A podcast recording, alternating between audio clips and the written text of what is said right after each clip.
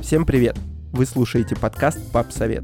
Подкаст, в котором мы пытаемся разобраться, что же такое осознанное родительство и современное отцовство. Меня зовут Сергей, и я только недавно стал папой. У меня дочка Полина, ей недавно исполнилось 4 месяца. Наш подкаст не только для пап, но и для всех родителей, которые каждый день сталкиваются с воспитанием своих детей. Меня зовут Алексей, я дважды папа. У меня две дочки. Старшая Олеся, ей 5 лет, и младшая Аня, ей год. В этом подкасте мы не будем рассказывать вам, как правильно или неправильно воспитывать детей. Поделимся своим мнением и опытом. Расскажем истории, связанные с нашими детьми. Меня зовут Дима, и я единственный папа мальчиков в нашем окружении. Его зовут Роман, и ему почти два года. Пока растут наши дети, будет расти и наш подкаст, а вместе с ним будем расти и мы, как папы. Меня зовут Андрей, я только готовлюсь стать папой. Скоро у нас родится дочка, мы назовем ее Карина. Привет! Это вторая часть нашего выпуска «Рода или день рождения». И чтобы понять, о чем мы тут говорим, рекомендую послушать первую часть. Так что приятного прослушивания. Так, а сейчас, я думаю, стоит поговорить уже про сами роды, и я предлагаю вам обсудить вообще, как э, это происходит, и поделиться вообще собственными историями. Думаю, что, в принципе, ни для кого не секрет, что роды бывают естественные, кесарево сечение, бывают преждевременные или, наоборот, срок. Давайте поговорим о том, как это происходило у наших жен. Моя жена рожала естественным путем, без кесарева, оба раза, но у нее были стремительные роды. А что это значит? Это быстрые роды, ну, если грубо говоря. Привет, это Серега на монтаже. Леха забыл уточнить, что роды, которые протекают 4 часа и менее у первородящих и менее 2 часов у повторно родящих, называются стремительными родами. У кого-то бывают долгие роды, знаешь, сутки могут рожать, родовая деятельность сама от Мгм. момента там, от момента того, как, от, когда отошли воды до момента рождения ребенка. У моей жены в первый раз это было 5 часов, второй раз 4 часа. Но это, это хорошо или плохо? Смотри, э, для роженицы это хорошо, во-первых, потому что меньше боли. Мгм. Короче, все быстро протекает, очень быстро, прям, ну, прям очень быстро. Я даже не знаю, насколько быстро. Ты меньше мучаешься, меньше страдаешь. Пришел, вышел, ушел, все, вот родил. но, но это твой случай. Да, Просто. для ребенка это не очень хорошо. А, конкретно с Олесей, слава богу, когда она рожала, все было хорошо. А, у Ани были там небольшие проблемы после рождения. Это была у нее кефалогематома. Это что такое?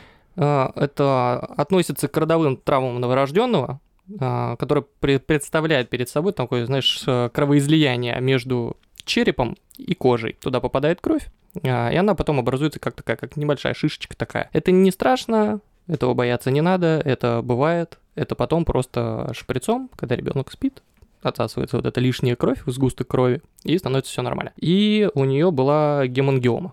Это красное такое пятно, такое доброкачественная опухоль ее можно назвать, Мгм. которая тоже, в принципе, либо впоследствии сама рассасывается, либо ее выжигают азотом, либо есть там третий вариант, это делается красиво, лазером тоже убирается. Из космоса. Не, не из космоса, есть специальный, специальный врач, который на этом базируется, и он так лазером, как татуировочку, так чин-чин-чин, но это не быстро, не, не один-два сеанса даже. У меня получилось у жены, если верить временным рамкам стремительных родов, которые сказал Леха, преждевременные стремительные роды получились у моей жены. У нее около 12 плюс-минус дня отошли воды, и в 16.45 она уже позвонила мне и сказала то, что родила. Э, Рожала естественным путем, единственное, к ней была применена такая штучка, как эпизиотомия. А вот, в целом мешает... Какая сегодня тер- терминология интересная. Это такое? Это когда, чтобы при родах ткани а, не разрывались, Ага. а, их а, ну, делают надрез небольшой, и чтобы не, при родах не сжималась голова ребенка. То есть, если затруднение при, ну, при появлении ребенка, то делают надрез. Называется он эпизиотомия. Золотого часа как такового у жены тоже не получилось, потому что, ну, во-первых, раньше срока ребенок а, что-то с легкими было, то есть э, не вырабатывался, по-моему, какой-то фермент, то есть он не мог Мгм. полноценно сам дышать. А, плюс желтуха. Поэтому ей там буквально на минутку положили его на грудь и дальше унесли в бокс под ультрафиолетовую лампу, под кислород, ну и под наблюдение. Ну, кстати, сейчас, э, насколько я знаю, это достаточно распространенная практика, то, что ребенок рождается раньше срока, и его без проблем отхаживают вот в таких действительно боксах с э, вот этими лампами и так далее. Ну, слушай, 8 месяцев-то не маленький срок, как бы, да, то есть нормой же считается и семимесячные дети, то есть их без проблем, ну, в боксах потом они добирают. Я, кстати, тут недавно прочитал а, статью про а, вот тот самый роддом, в котором рожала моя жена и вот Лехина жена. И там, получается, за последний месяц у них было около 600 родов, и самый крупный ребенок, который родился, весил 4 800. Уф, ну, 4 800. Гигант. Альбуша Попович. Ну да, а самый маленький 800. Ну, это вообще, это, это, скорее всего, были прям... Ну это какой это срок? Это срок Это пятый. маленький срок, это недоношенный ребенок. При этом у них есть а, полностью оборудование, которое позволяет выходить такого Нет, ребенка. сейчас такое есть, слава богу, слава медицине, конечно. Ну да, мы тоже, нам получается, чтобы добирать вес, потом ребенку он получился при рождении 2200, Мгм. а вот даже для восьмимесячных детей он маленький был. Ну, по статистике, опять же. А, Нам выписали добавки в молоко, добавлять, чтобы он быстрее набирал вес. Ну, мы закупили, естественно, сразу много, а, чтобы не возвращаться к этому вопросу. А потом, там, спустя какое-то время, нам сказали, что их можно убирать, потому что все нормально. А Вот, и очень много, ну, а остаток мы решили продать. И очень много людей писали и рассказывали, ну, там, двухминутные истории о том, что тоже очень много недоношенных детей, и в целом статистика сейчас неутешительная, то, что В срок И- меньше, да, стал рожать? да, и причем даже раньше 7 месяцев рожают. То есть, и вот как ты говоришь, Серег, 800-граммовые Ну да. и килограммовые, и еще поменьше даже есть, и поэтому страшно, к сожалению. Вот, к слову, про роды в срок. Это история про нас. Потому что, как я и сказал, что мы родили ровно в день ПДР, а, вернее, это было утро, скорее. То есть я продолжу так свою историю. А, после того, как я приехал в роддом на вот эти партнерские роды, а, я тоже, так же, как и ты, Лех, я переоделся в чистенькое, потому что все стерильно. Значит, э, добрый куратор, которая меня направила, э, сказала мне, что ты поднимайся вот на лифте на третий этаж, а, и вот прямо по коридору, там третий бокс налево. Ты услышишь ее крики. Это я и боялся. Короче, открывается дверь лифта, а, коридор. Мне- Я, пом- я помню этот коридор, честно тебе говорю. Это просто кошмар. Открытые двери. кстати, да, вот, вот, этот, вот, вот эта история, она действительно правдивая. Каждый бокс, он открытый, но он открыт, кстати, не случайно, для того, чтобы а, врачи могли быстро прибежать к Естественно, роженице вы, вывести в случае чего каталку, не дай бог, при каких-то... или мужа. Или, или мужа обязательно, да. Короче, я прохожу по этому коридору, и я понимаю, что боксы открытые. Я смотрю налево, ой, тут голая беременная женщина, ой, и, и тут голая беременная женщина. Я такой, господи, где моя жена? бы?» И, и понимаешь, и вот этот крик, я поймал себя на мысли, что я как будто вот в парке юрского периода, где вот диплодоки, короче, орут. Я такой, господи, куда я попал? Я прихожу в бокс, а, жена стоит э, возле кушетки и крутит тазом по правилу буравчика. Знаешь, это, короче, есть такое упражнение крутить тазом, чтобы, э, знаешь, как ребенок в воронке. Центрифугу устраиваешь ему. Да, что- чтобы да, чтобы он выходил, действительно такое упражнение есть. Я прихожу, говорю, а что ты, что ты, говорю, не орешь? А что ты не со всеми? Ну да, она говорит, а что мне орать? Говорит, ну да, схватки, говорит, ну а что, я их продушу, все хорошо. В принципе, казалось бы, что все нормально, пока не начали приходить врачи. Приходит один врач, я говорю, это наш врач? Она говорит, нет. Я говорю, ладно, хорошо. Заходит еще кто-то. Я говорю, это наш врач? Она говорит, это не врач, это акушер. Я говорю, это наш акушер? Она говорит, нет. Я говорю, ладно, подождем. Заходит еще третий врач. Я говорю, это врач или акушер? Она говорит, это врач. Я говорю, это наш врач? Она говорит, это... Ты понимаешь, говорит, тут нет наших или не наших врачей, тут они общие. Я говорю, ладно. А они, знаешь, еще, короче, заходят и такие, чё, Саш, как дела, чё? Она говорит, да пока не родила, там такое, знаешь, ну, Шутки-прибаутки. типа да. Приходит наш врач, наш, Там уже общий, тот, который должен был быть. Ну, как мне казалось, что будет она. Она, знаешь, такая еще тетка строгая, такая статная, но худая и маленькая. Так врач пришла или акушер? Нет, пришла врач. Ага. Пришла врач а, и говорит нам, что, ребят, а, ваша родовая деятельность находится на э, вот дне, где проживает Спанч Боб. Пристегнитесь, мы взлетаем. Да, и нужно а, стимулировать роды и прокалывать пузырь. И я сначала очень сильно испугался, потому что я не понял, что, как вы это будете делать. Мы попросили где-то час времени на то, чтобы посовещаться. Врач, Врач говорит, Простите. врач говорит, 20 минут. И ушла. Я говорю, ну блин, мы за 20 минут не успеем ничего придумать.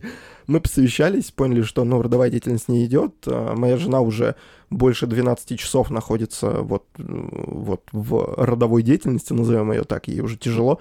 А, Мы пришли к тому, что надо прокалывать пузырь, потому что мы, ве- вернее, я боялся очень зеленых вод. То есть это когда ребенок очень долго уже там находится, он может покакать, та во- водичка, в которой он находится, она становится вот того цвета, которым Мгм. он покакает, и это очень нехорошо для ребенка, тогда это м, 100% кесарево сечение. Пришел врач, проколол пузырь, светлая водичка, я думаю, блин, вообще кайф, все нормально. И врач потом уже говорит о том, что типа, э, что э- эпидуралочку может быть. Что это такое? Напомню. Эпидуралка — это анестезия, которую вообще колят в, спин- в спину. Типа обезболивающего. Типа да, там вообще очень много разных историй. То есть эпидуралку колят в спину, у тебя типа отнимаются ноги, ты их не чувствуешь и, соответственно, э, рожаешь.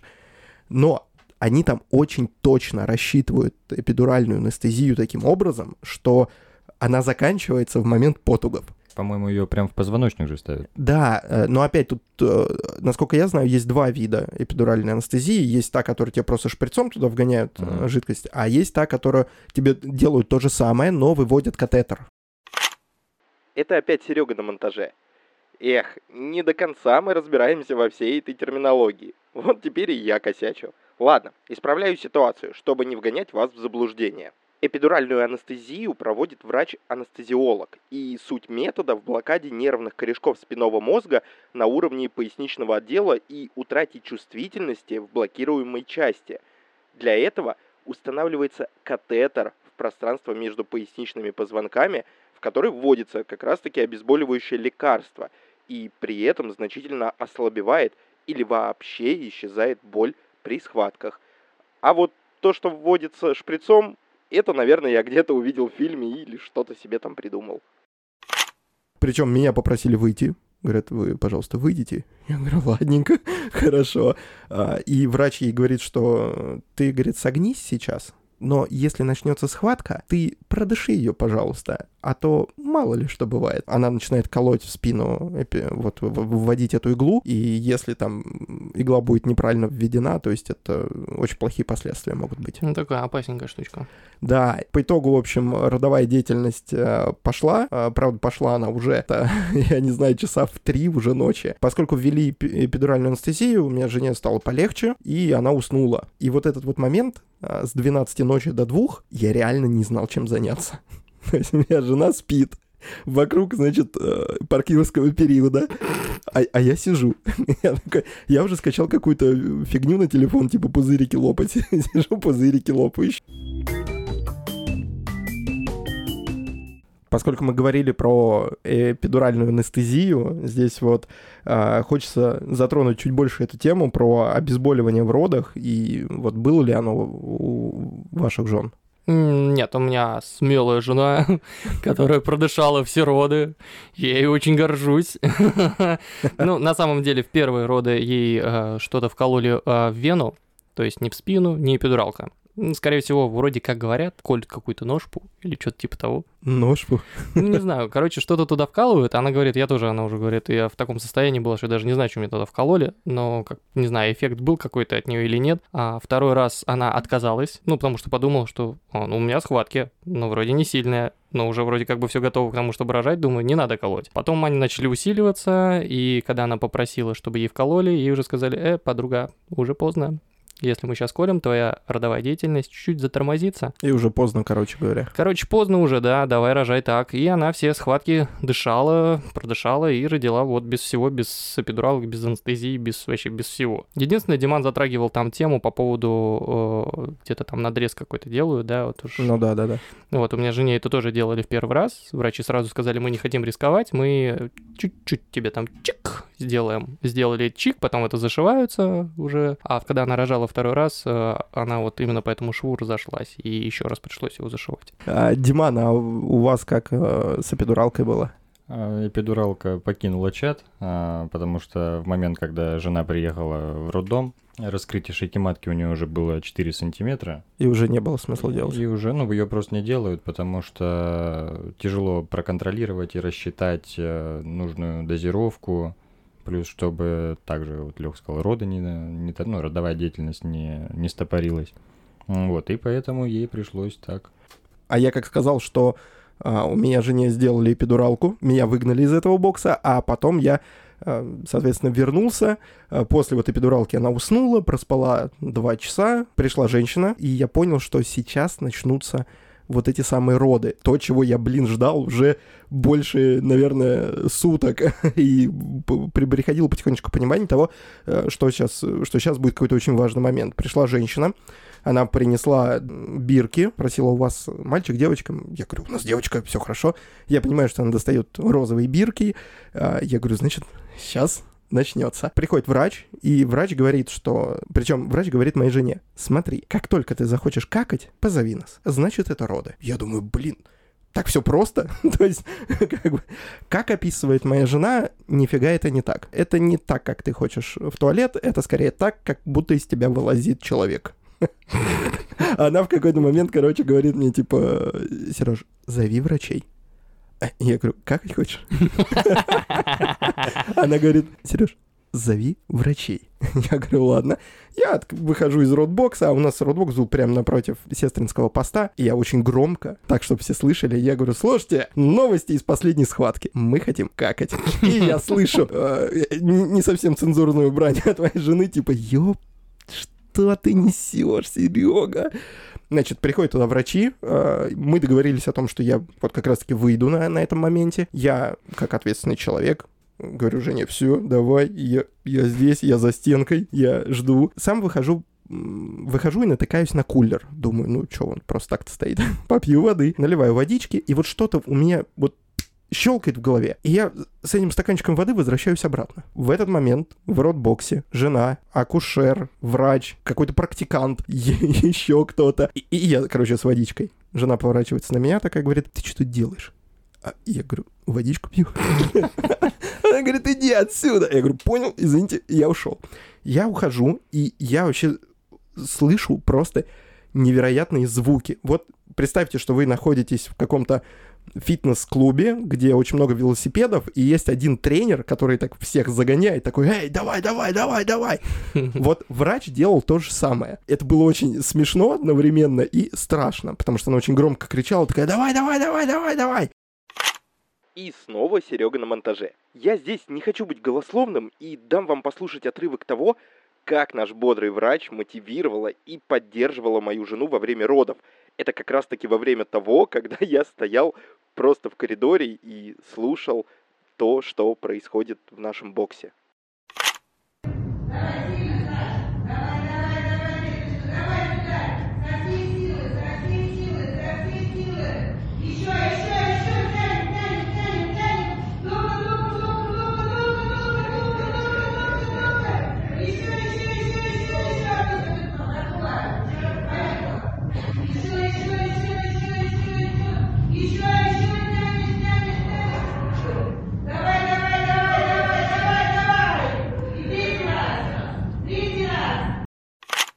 Прошло все очень быстро. Я единственное э, слышу, что родила, но я не слышу плача ребенка. Я такой, а что происходит? Э, слышу вроде какое-то там копошение, о, заплакала. Я думаю, все, все хорошо. В этот момент я со стаканчиком водички, водичка закончилась. я думаю, надо набрать водички и как раз мельком посмотреть, что там происходит. В этот момент, вот в параллель вот с этой историей, соответственно, родилась Полина, э, ее положили на грудь маме, и они ждали, когда отпульсирует поповина, и в этот момент они дают ножницы моей жене, говорят, Режь. и это, кстати, на самом деле, вот знали ли вы, что такая практика вообще сейчас э, при вот естественных родах э, дают ножницы вообще женщине? То Ну, есть- если, наверное, в состоянии это сделать. Потому Ну что да. бывает же там прям сильно ослабевшие. Интересно. Вот, а ей дают эти ножницы, она говорит, «Э, мне не надо, я не буду. И врач, которая вот э, ку- курировала как раз вот все эти роды, говорит, так, подожди, говорит, почему ей? Там папа вообще-то ходит, он что, просто так, что ли, приехал? И вот чтобы вы понимали совпадение судеб, вот в этот момент, как только она заканчивает эту фразу, я появляюсь на горизонте Со со- стаканчиком. Да, со стаканчиком водички.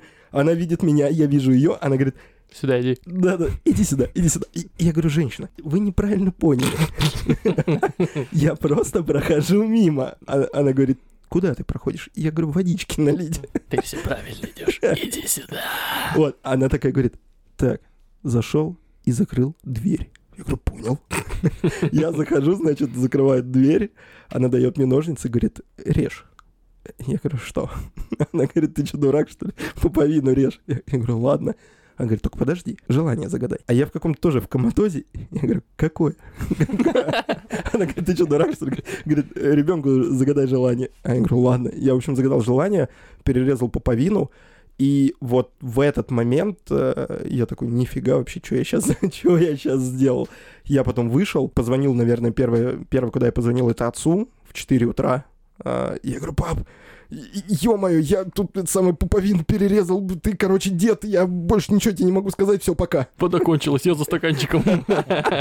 И я с этим стаканчиком. И вот чтобы вы понимали, я в какой-то момент, э, вот вы говорили про то, чтобы делают специальный надрез, чтобы э, женщина там не, не порвалась. Вот у нас была ситуация кардинально наоборот. Моей жене не делали надрез, и она порвалась. порвалась так, что, в общем, на несколько хомячков. Да, ее, в общем, зашивали. И вот почему-то я подумал, что мне в этот момент нужно очень прийти. Вот я почувствовал это. Я, я получается, в этот момент э, прихожу со стаканчиком водички. Я, я понимаю, что ее там зашивают. Я думаю, что, блин, нужна какая-то помощь, поддержка. Какая помощь, поддержка? Ей в этот момент эпидуралочку. Ей в этот момент окситоцинчик бахнули. Она вообще красивая, классная, замечательная. У нее всю жизнь хорошо. Она такая, знаешь, ребят, сфоткаемся, может. Вот. И в этот момент захожу я с водичкой, со стаканчиком. Врач э, встает в дверях, такая, говорит, ты что тут делаешь? Ну, я же не буду говорить, что я там... Я герой, я только что, блин, порезал. Ну. Ну да, типа, пустите меня. Я решил сумничать, и я говорю, значит, а, я вообще-то хочу узнать, сколько, значит, мой ребенок по Абгар. Он говорит, так, Взял свой стаканчик, свалил отсюда. Вот к тому кулеру.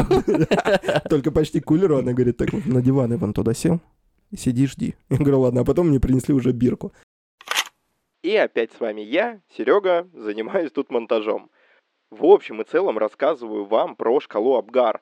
А то мы тут сыпем терминологией, ну, совсем забываем как-то расшифровывать ее. Ну, ничего, мы постараемся исправиться в будущем. Шкала Абгар – это такая система оценки состояния новорожденного в первые минуты жизни. Она была предложена американским анестезиологом Вирджинией Абгар почти 70 лет назад. И представьте себе, она остается актуальной до сих пор. То есть, по сути, это шкала, которая показывает, нуждается ли только что родившийся на свет малыш здесь и сейчас в медицинской помощи. Сама оценка по этой шкале включает в себя пять признаков. Это частота сердечных сокращений, дыхание, цвет кожного покрова, мышечный тонус, рефлексы. Каждый из этих критериев можно оценить в 0,1 или 2 балла. То есть таким образом максимальная оценка по всем признакам составляет 10 баллов. Минимальная оценка, конечно же, 0 баллов. И, к сожалению, это, конечно, плохой результат для ребенка. Оценка по шкале Абгар проводится врачом-неонатологом, который присутствует на родах. Вот так вот. Кто-нибудь помнит, у кого сколько ребенок был по Абгар? Нет, не помню, честно. Ни первое, ни второе. Я, если честно, мне жена, помню, не говорила даже. Но ты не помнишь. Ну, я помню, ну, это было... Цифру тебе не скажу, и словесно помню, что, ну, вот так и так. Ну, типа, все хорошо, и ладно, типа, зачем мне какая-то там Да. лишняя информация? Я сейчас, типа, в другом думаю, ё, что ж меня теперь ждет жизни? И я с гордостью помню, что это 8,9. Там то ли 8, то ли 9. Я еще пытался в тот момент узнать. Я говорю, так 8 или 9? Мне говорят, 8-9. Я говорю, понял. Ну, типа 8 слэш 9, наверное. Ну не да, как-то то есть- какая-то такая градация, да? То есть не совсем понятно. Ну и после вот этой вот всей экзекуции уже начался так называемый вот этот золотой час, о котором мы уже тут несколько раз упоминали. Лех, вот у тебя тоже был золотой час со вторым ребенком. Что, что вы там делали? А, значит, э, вот как я и рассказывал прошлый раз, а, так как я не попал на сами потуки, да, ну и не хотел, я пришел именно уже в тот момент, когда Аню уже э, дали жене, положили, И тут появляюсь я такой, хоба, здрасте, где здесь падать в обморок, под- подскажите. Мне говорят, а жена говорит, меня увидела, говорит, о, вот, типа, отдайте ребенка ему, вот только ему и никуда ее не кладите. Ну, в итоге мне ее отдали, ну, я там еще посмотрел с ней, Все, хоть хорошо оценил. Обязательно сфоткался с женой, с ребенком, то прям только что чик-чик, ей там шапочку сразу хоп-хоп надели, чик-чик, зафоткался, и все, мне ее отдали, и что, я держал на руках, пока врачи осматривали жену, так как я э, говорил уже, она снова вот по этому шву разошлась, пока зашивали, у меня попросили, типа, ну, дай, отдай нам ребенка, мы сейчас помоем, обмоем, об- оботрем, взвесим и туда-сюда. Ну, я просто отдал, они все сделали, и вот эти 60 минут звонил там родителям своим, звонил родителям жене, к жене подходил, там ее там щупали, там гладили, нацеловывали ребенка. Настя сама как себя чувствовала вот в этот час? Вот, ты знаешь, это прям как вспомнить совершенно два разных человека после первых и вторых родов. А, После первых родов, потому что ее еще и зашивали, она вся звонила бледная. Она была вот одна, в тяжелом, так, в плачевном состоянии она была. А вторую, ты знаешь, ее когда посмотрели, сказали, «А ты вообще рожала или нет? Ну, в светленькой, в бодром духе, веселая, смеется, вообще ничего. Вот как будто про- про- просто вот она приехала и все, ничего не было как будто. Ну, может быть, потому что это вторые роды, они как-то более легче у нее, что ли, прошли. Диман, вот у вас не было, э, ну, понятное дело, что не было э, вот этого золотого часа. А что вообще происходило после того, как э, Света родила? Ну, получается, повторюсь, ей на пару минут положили Рому на грудь, а вот дальше его забрали, отнесли в бокс под ультрафиолет кислород. Ну и, видимо, там еще какой-то осмотр. Вот, а ее шили. А вот, и, в принципе, ну, все, наверное. Ну, а я работал. Ну, хоть Диман все время на работе. Получается, что тебя не было рядом, тебе сообщил кто, что у тебя ребенок. А жена позвонила? Жена позвонила. Да. Вот ты как вообще это воспринял? Ну, я, наверное, выдохнул. Что все хорошо? Ну да, да, да, то, что все хорошо, понятно, там есть моментики, но ничего критичного с ребенком, с Романом. А вот, э, естественно, очень меня волновало эмоциональное состояние жены. Мгм. Вот, потому что, да, это, я же говорю, еще 12-15 часов назад мы собирали кроватку, пылесосили пол, делали расстановку по комнате, вот, а тут она уже родила, и она в таком, она была голодная и немного потерянная. Но в целом было все хорошо. Ну, в целом, да, хорошо. Ну, как, как, наверное, у всех, все испытывают, ну, первые роды, по-любому какой-то послеродовой шок. Вот этот вот. Ну, это, То, кстати, что да. Там, где живот, а что там с моим ребенком, а он не, не голоден. Ну, то есть такие стандартные моменты. Получается, что когда я пришел, мне уже полноценно позвали, что вот сейчас там золотой вот этот час, 60 минут, я прихожу, э, жена уже под окситоцином, ей уже хорошо, она говорит, давай сфоткаемся, все классно. А, Сидит врач, который заполняет там свои документы, и говорит, «Э, мамочка, сейчас я вам ребенка дам. Моя жена говорит, «Э, э, зачем мне? У меня все хорошо. Дай- Дайте отцу. Я, я говорю, мне? Я говорю, вы, вы что? Я говорю, мне зачем? Э, Я говорю, «Ж- женщина, говорю, я вообще не знаю, как его взять. Она говорит, пойдем покажу. В общем, а, она говорит, есть одежда? Я говорю, конечно, у нее уже все есть. У нее комната есть, простите, говорю, и, и одежда в том числе. А, Я говорю, вы только оденьте ее, потому что я понятия не имею, как это делать. Подожди, тебя в бокс повели? А я и так, ну да, я вот в этом боксе, то есть вот этот золотой час, это уже в боксе было, и, и еще в боксе было. Э, в боксе там, подожди, поясню. Там, где... Где рожают? Да, там, где рожали. Все, понял. Да. Ты просто сказал, по- по- поведу, я подумал, может, куда-то в другое место повели? Нет, ну в смысле я просто сидел на... Ну, рядом, я тоже там на стол. кушетке, да. А потом меня просто подвели к ребенку, который лежал на пеленальном столике на таком. Да-да-да, я просто сначала не понял, куда ты Вот. имел в виду. Я спрашиваю первое, что у врача, я говорю, а что она не кричит? Она говорит, а что она должна кричать? Ну, она прокричала свою, теперь она спит. Так она вообще не кричала. Там вообще, знаешь, какая история? Я всегда думал, что дети рождаются, вот когда он, получается, только родился, он э, либо аватар, ну да, то есть он просто синий какой-то, либо он красный, либо он какой-то, знаешь, вообще стрёмный. И вот когда мне показали э, Полину, я такой, блин, нормальный ребенок, классный, вообще на меня похоже, все, моя дочка, все, классно. И, получается, мне ее отдают, я, значит, э, беру ее на руки, и встаю вообще в какую-то там, знаешь, позу статуи. Я такой, единственная мысль, Чтобы грохнуло, самому не грохнуться. Ну да, и первая мысль такая, знаешь, я не должен уронить ребенка. Ни в коем случае не должен уронить ребенка. И я через три минуты понял, что у меня нафиг вообще затекли руки. Я думаю, на- надо сесть. В итоге я потом сел, еще там минут, наверное, 20 я тоже с ней просидел. Потом отдал уже ее маме. А, потом мы пофоткались еще. Со всеми уже, с акушерами. Да нет, они уже ушли, на самом деле, на тот момент. И вот э, после этого а, на этой же кушетке, на которой она рожала, ее укатили как раз-таки вот э, в палату вместе с ребенком. Для меня, кстати, это было на самом деле очень странно. А, То есть, ну, как вот в советское время было как?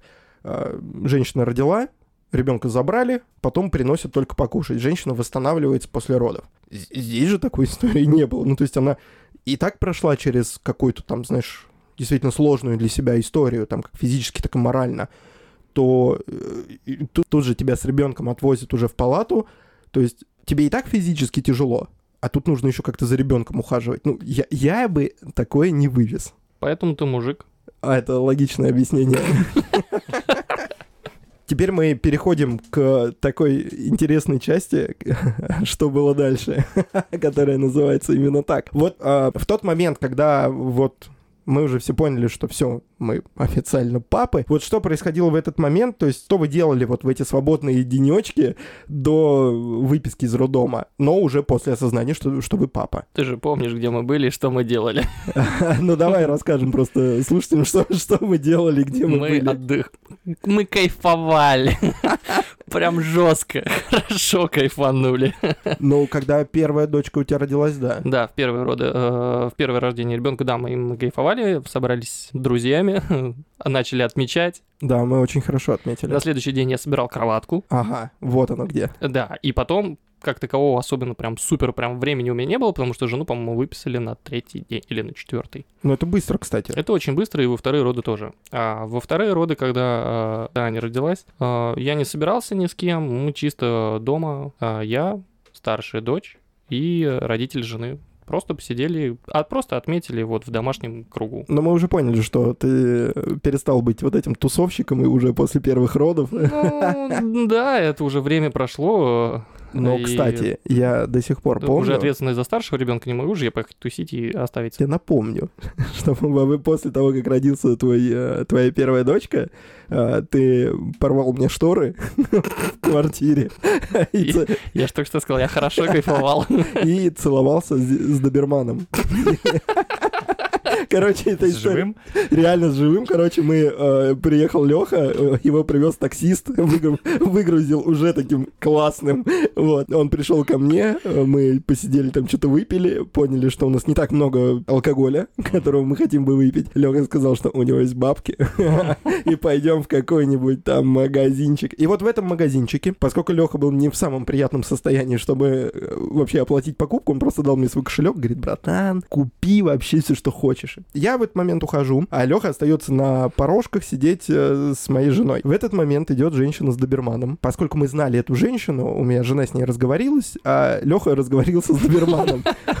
Причем, ты понимаешь, там, там такой здоровый, короче, доберман, красивый, мощный. А, а Леха сидит, короче, такой, «Вот ты чехуахуашечка моя, я, я тебя так люблю. И, и сидит, гладит. Я выхожу, такой, Леха, и говорит, она, она тебя сожрет.